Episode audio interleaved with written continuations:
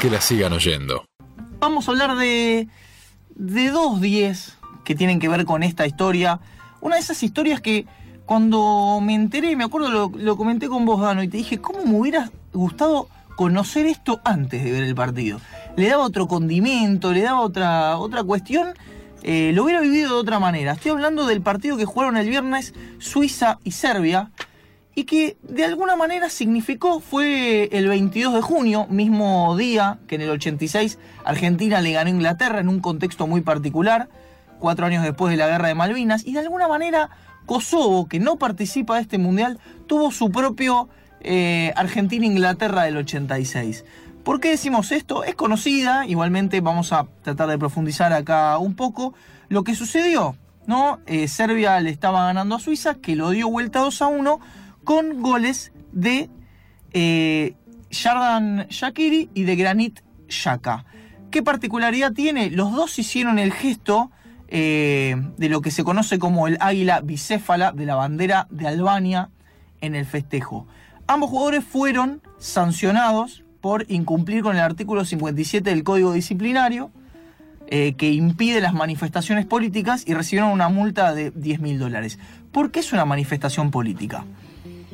Vamos a remontarnos a el año 1991, Guerra de los Balcanes, que fue una guerra étnica en la que se enfrentaron, digamos, serbios por un lado, eh, croatas, bosnios y albaneses por el otro, eh, en la región. Kosovo tenía cierta autonomía hasta ese entonces, formaba parte de eh, Yugoslavia, hasta que el presidente serbio, Slobodan Milosevic, decidió anular la autonomía que tenía esa región.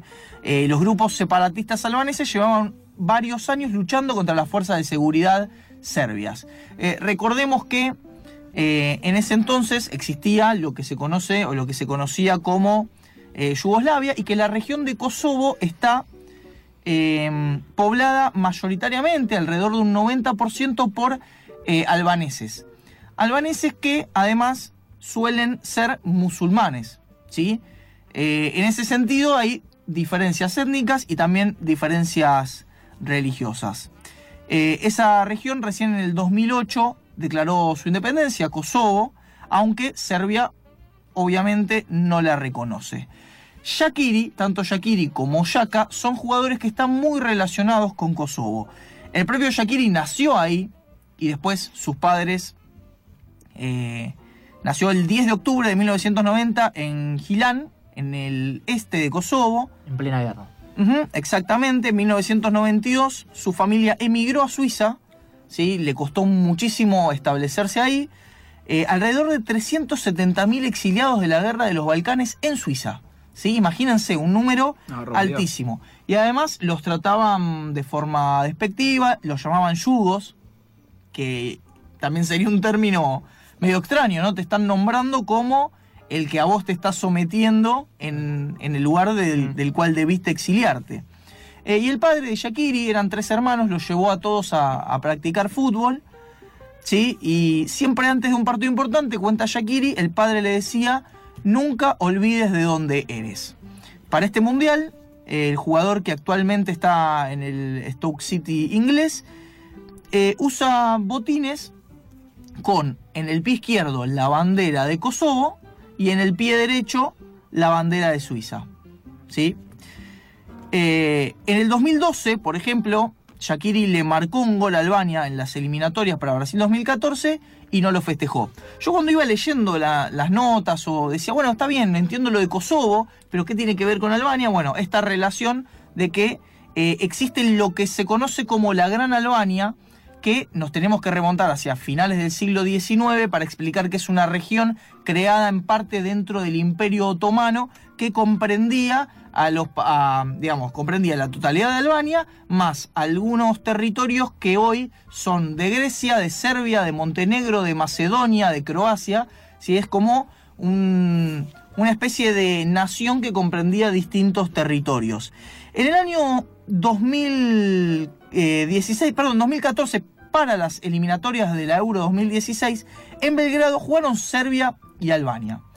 En ese partido, Mitrovic, que fue, es el delantero serbio que jugó el otro día contra Suiza, eh, en la cancha apareció un dron que llevaba la bandera de la Gran Albania y Mitrovic lo bajó, ¿sí? Lo agarró y se armó flor de, de problemas, ¿sí? Este partido se estaba jugando en Belgrado, recordemos, en plena Serbia. Eh, es un partido en el que se veían muchísimas banderas serbias. Y bueno, hay un jugador de Albania que salió con los tapones de punta a increpar a Mitrovic. Ese fue Tolant o Taulant Shaka, el hermano de Granit. ¿Sí? Y en ese momento invadieron el terreno de juego eh, muchos eh, serbios también, se armó la hecatombe y ese partido se le dio por ganado Albania 3 a 0. O sea que un Yaka juega para Suiza y el otro para Albania. Exactamente. En el caso de Granit Xhaka, eh, nosotros decíamos que ya desde, eh, desde antes de la guerra de los Balcanes había grupos separatistas albanos que eh, disputaban, digamos, contra las fuerzas de seguridad en la propia Serbia. Uno de ellos era el padre de Granit Xhaka, que en 1986, por protestar contra el gobierno comunista de Yugoslavia, estuvo preso. Estuvo preso tres años, hasta que después se exilió eh, en Suiza, donde nació Yaka. ¿sí? Decíamos, Shakiri nació en Kosovo y tuvo que emigrar después a Suiza, y el propio Yaka nació eh, ya directamente en Suiza. Eh, ¿Qué fue lo que dijo Yaka después de la victoria el otro día? Bueno, es una victoria para la familia, para Suiza, para Albania y para Kosovo. El gesto fue para la gente que siempre me apoyó. No estuvo eh, para nada dirigido contra nuestros adversarios. Yaka comenzó su carrera en el Basilea, después tuvo un paso por el Borussia Mönchengladbach y ahora está en la mitad de la cancha en el Arsenal de Inglaterra. Decíamos también de Shakiri. Shakiri que en algún momento eh, se lo conoció, se lo llamó el Messi de los Alpes. Mirá, un jugador con muchísima habilidad, una habilidad eh, poco habitual en los conjuntos europeos. Lo solemos ver, ¿no? Como eh, mucho pase corto, poca capacidad técnica para la gambeta. Bueno, Shakiri tenía otras características.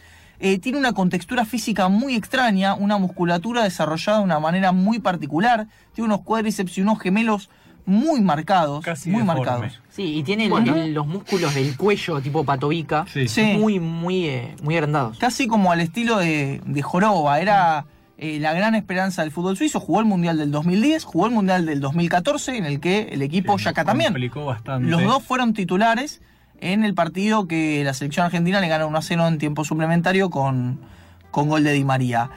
Eh, Shakiri también surgió del Basilea, donde logró tres títulos, estuvo en el Bayern Múnich, ahí logró ocho campeonatos, entre ellos eh, una Champions League.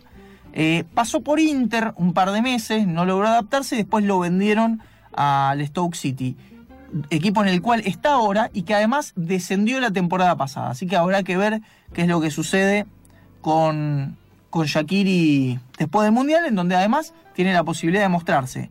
En el fútbol siempre hay emociones y pueden ver que lo que hice es emocional. Simplemente estaba muy feliz por anotar. No creo que haya que hablar de eso. Dijo después de el gol marcado contra Serbia y de la consulta por eh, el festejo con el águila bicéfala.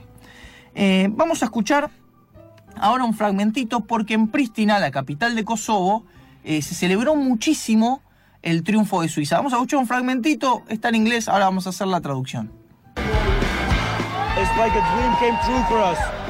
Because Kosovo it's on those players. They are us. They are, they are Kosovo they are Albania and this is a great feeling for us. So go Switzerland go Albania go Kosovo. Es como un sueño hecho realidad, porque Kosovo está con esos jugadores. Ellos son nosotros, son Kosovo, son Albania y nos genera una gran sensación. Así que aguante Suiza, aguante Kosovo y aguante Albania. La traducción del aguante lo puse yo, ¿eh? Aguante la ficción, carajo. No es literal. Eh, y ya que estamos con el tema de Suiza, con Kosovo, con Albania, para mencionar una última cosa y vamos a incluir, un, a, incluir a un jugador más que en la primera fecha eh, se hizo reconocido por eh, hacerle muchas infracciones a Neymar, que es Balón Berami, que tiene tatuadas en sus piernas imágenes que hacen referencia a los aviones que pasaban por arriba de su cabeza y por arriba de su casa en plena guerra de los Balcanes. eh, lleva tatuados esos recuerdos eh, en, en sus piernas, que de alguna manera son ¿no? como, como sus herramientas de trabajo y lo que le permitió a él desarrollarse de alguna manera. Historia muy particular que cruza el fútbol, que cruza la guerra y un conflicto en el cual nosotros quizás no estamos tan enterados, pero que muchas veces poniéndonos del lado de el que se presupone, y digo en este caso desde la ignorancia como, como el más débil o la víctima, siempre cuando el fútbol da revancha en ese sentido, uno lo, lo observa o le da, le da cierta satisfacción o alegría poder verlo. Bueno, nos enteramos posteriormente, pero bueno, se dio la casualidad que fueron Shakiri y Yaka los que le convirtieron a Serbia para alegría de Suiza y también para alegría de Kosovo. Que la sigan oyendo. Que la sigan oyendo.